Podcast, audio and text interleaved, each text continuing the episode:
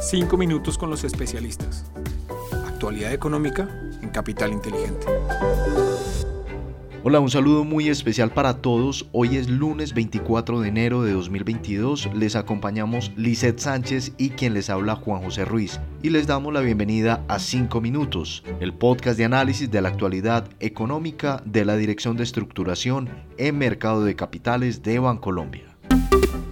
Divisas. Bien, y comenzamos esta emisión de 5 minutos contándoles que el dólar bajó 1,27% hasta 3.956 pesos a medida que se disipan algunos riesgos asociados a la variante Omicron debido a su bajo nivel de mortalidad y los volúmenes de negociación retornan a su promedio diario cercano a los mil millones de dólares comparados con los cerca de 700 millones observados durante las últimas dos semanas de 2021 y las dos primeras de enero.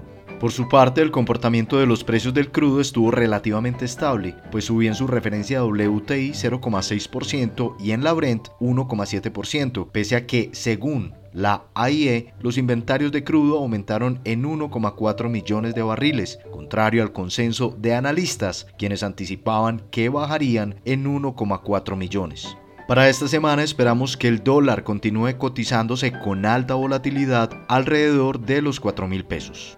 En cuanto al índice de XY, que mide el dólar contra las principales divisas del mundo, aumentó en 0,5% hasta los 95,6 puntos, en una semana caracterizada por la carencia de datos económicos de relevancia. El euro y la libra, por su parte, disminuyeron 0,6% y 0,9%, alcanzando los 1,134 dólares por euro y los 1,356 dólares por libra, luego de que la inflación de la zona se ubicara en 5% para todo 2021. Si bien estuvo en línea con el consenso de los analistas, pone presión sobre el Banco Central Europeo para que retire sus estímulos monetarios.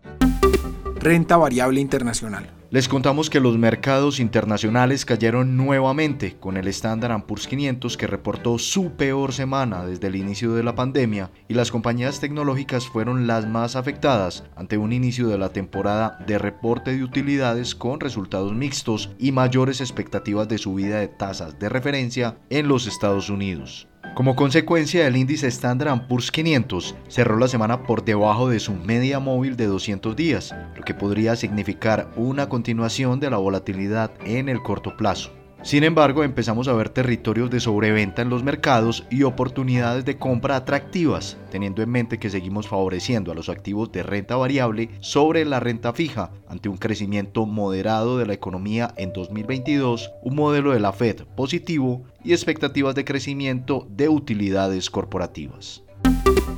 Renta fija internacional. En la renta fija internacional, los bonos del Tesoro a 10 años tuvieron una semana volátil en la medida en que durante esta alcanzaron un nivel máximo de su tasa de negociación cercano al 1,90%, no visto desde el año 2019 debido a preocupaciones asociadas sobre incrementos de tasas de interés en Estados Unidos más rápido de lo anticipado meses atrás. En consecuencia, los tesoros cerraron la semana en niveles cercanos al 1,75% y es posible que continúen desvalorizándose a medida que sigan incorporándose estas expectativas.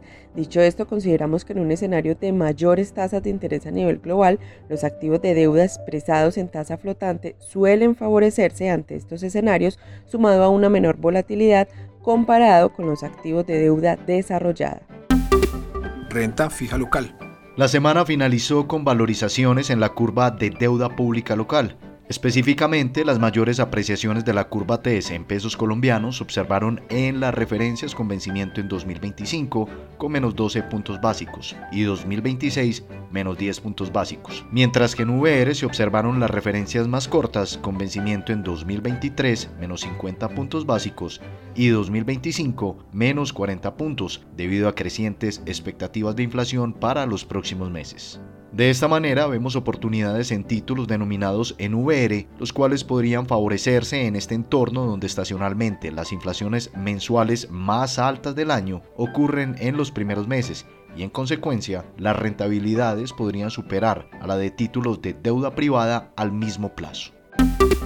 Renta variable local. Finalmente, en la renta variable local, el índice MSCI Colcap tuvo un comportamiento positivo subiendo 6,4%, alcanzando los 1.524 puntos.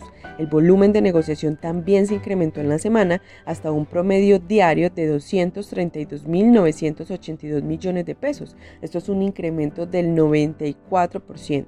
Para esta semana esperamos que se surtan los trámites de las ofertas de adquisición por parte de Grupo Sura y Grupo Nutresa y se reanude su negociación en el mercado donde esperamos que el precio de las acciones en el secundario se acerque parcialmente a los anunciados en las respectivas OPA.